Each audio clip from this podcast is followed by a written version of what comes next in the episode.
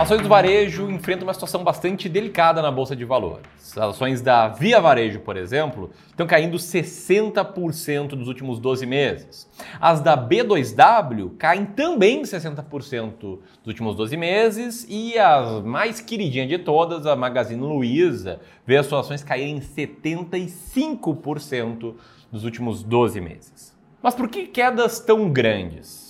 Será que essas empresas vão se recuperar no ano de 2022? Como é que está o cenário para o varejo e o principal para o bom investidor de longo prazo? Será que no cenário atual, frente ao que aconteceu no último ano, essas ações ficaram baratas? É sobre isso que eu vou falar nesse vídeo e se esse tema te interessa, se esse vídeo é para ti, peço para que você sente o dedo do like, beleza? Senta ali o dedão no like, porque isso ajuda muito a pegar toda essa estrutura aqui e levar esse vídeo para mais e mais pessoas, trazendo mais informações sobre ações baratas ou não, como a gente vai descobrir hoje. Tamo junto?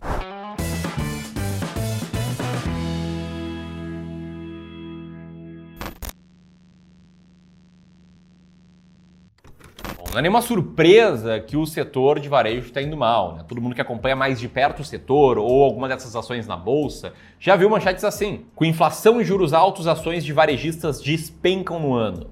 Ações de titãs do e-commerce derretem em 2021. O que fazer? Ações da Magalu, Americanas e Via Varejo seguem em baixa no início de 2022. Tex também tem queda. Ou ainda, Clube do Valor e Empreender Dinheiro anunciam fusão. A nova empresa, o Grupo Equity, nasce. não, essa aqui não é a ver com varejo, mas uma notícia massa, né? Curtiu? Deixa aqui teu comentário, está empolgado demais com essa novidade. Olha, inclusive, caso você não saiba, existe um índice da própria B3 que é focado em representar o resultado em conjunto de empresas focadas em consumo e também varejo. Esse índice tem essa composição aqui, é um índice bastante diversificado, e essa composição diversificada envolve ações de consumo cíclico, consumo não cíclico e saúde, Dentre elas, Magazine Luiza, B2W e Via Varejo, além de outras. E esse índice está tendo esse resultado recentemente, está caindo quase 30% no último ano. Isso, é claro, um resultado bem pior que o do Ibovespa, que no último ano, nos últimos 12 meses, mesmo período, está caindo ali na faixa de 6,5%. Por essas e outras, o varejo acaba sendo um setor que deixa muitos investidores com um pé atrás. E a gente não precisa ir muito longe para falar isso. Né? Se você rolar aqui e ver os comentários desse vídeo ou de outros, vai encontrar algumas coisas desse tipo. Eu tenho 10 pés atrás com o varejo, por mim no longo prazo é furada. Ou ainda, regra básica, não invisto em varejo, principalmente em empresas que são apenas marketing e não têm um bom atendimento ao público. E caras ainda, prefiro empresas extremamente necessárias, exemplo, Taesa, Sanepar, Bancos e Agro. Ou ainda, era meu primeiro investimento, mas eu nunca mais invisto em varejo. Nesse caso aqui, o Samuel se referindo às ações do Magazine Luiza e mas ia chamar ele de Manuel. E Samuel, você começou com o pé esquerdo, tamo junto, a gente também começou com o pé esquerdo. Eu, Ramiro, lá atrás fiz um monte de bobagem, mas eu acabo vendo que é o caminho de muitos investidores, tá? Fica tranquilo que no longo prazo as coisas podem melhorar se você passar a investir com estratégia clara. Aliás, eu quero saber de você também que está assistindo aí em casa. Você investe em alguma empresa do setor? Se sim, em qual ou em quais empresas? O que, que você acha do setor de varejo? Deixe aqui o teu comentário, porque assim a gente consegue agregar ainda mais valor, tendo muita troca aqui na área de comentários, não sendo só um monólogo e sim uma conversa entre eu e a comunidade aqui dos clubistas. Bom, quando você vai deixando teu comentário, o grande ponto que eu quero trazer aqui e a pergunta de um milhão de dólares é: o setor ficou barato ou tem empresas baratas do setor? E eu vou te responder isso, mas é essencial antes você entender por que o setor está indo tão mal. Um dos primeiros motivos, claros, é a alta da inflação. E inflação mais alta significa dificuldades no consumo. Porém, tem um outro motivo que eu acho extremamente relevante para a queda das ações, que se chama expectativas frustradas. E quando eu falo expectativas frustradas, não é assim, ah, eu esperava que as ações iam subir, elas não subiram. Eu estou falando do que está por trás das ações no resultado de cada uma dessas empresas. Olha, não sei se você se lembra, mas em 2020 o mercado de forma geral tinha uma expectativa muito positiva para o setor de varejo olhando para 2021. Eles tinham uma ideia de que pela perspectiva da reabertura econômica, o mercado voltaria e as ações começariam a negociar a preços muito altos. Ou seja, o mercado tinha precificado, antecipado, colocado no preço das ações uma suposta aumenta, uma suposta aumenta não, um suposto aumento da demanda que foi algo que não aconteceu. E se você tem uma expectativa, essa expectativa está no preço e as expectativas são frustradas, o que acontece é algo muito comum chamado de regressão à média, que quem participou do evento da semana passada, quem é meu aluno conhece muito bem, quem não é, eu vou tentar explicar rapidamente aqui, tá?